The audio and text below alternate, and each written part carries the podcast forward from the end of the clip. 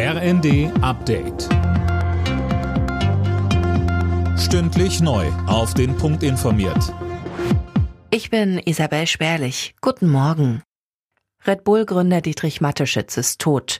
Der österreichische Milliardär starb im Alter von 78 Jahren, wie das Unternehmen für Energy Drinks mitteilte, offenbar an Krebs. Laut Forbes Magazine belief sich Matteschitz Vermögen auf über 27 Milliarden Euro.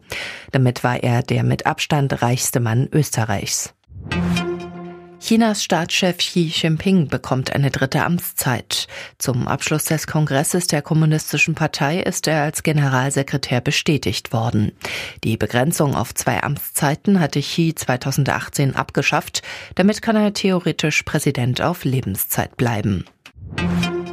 Bei einer Solidaritätsdemo für die Protestbewegung im Iran sind in Berlin rund 80.000 Menschen auf die Straße gegangen. Jana Klonikowski berichtet. Damit waren deutlich mehr Menschen dem Aufruf der Initiative Women Life Freedom gefolgt als erwartet.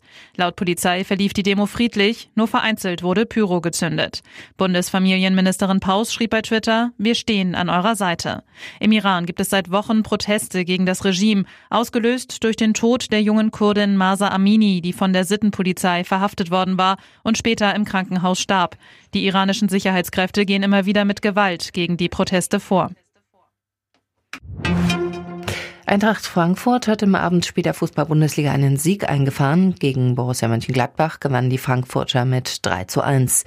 Zuvor spielten Dortmund Stuttgart 5 zu 0, Hoffenheim Bayern 0 zu 2, Augsburg Leipzig 3 zu 3, Freiburg Bremen 2 zu 0 und Leverkusen Wolfsburg 2 zu 2. Alle Nachrichten auf rnd.de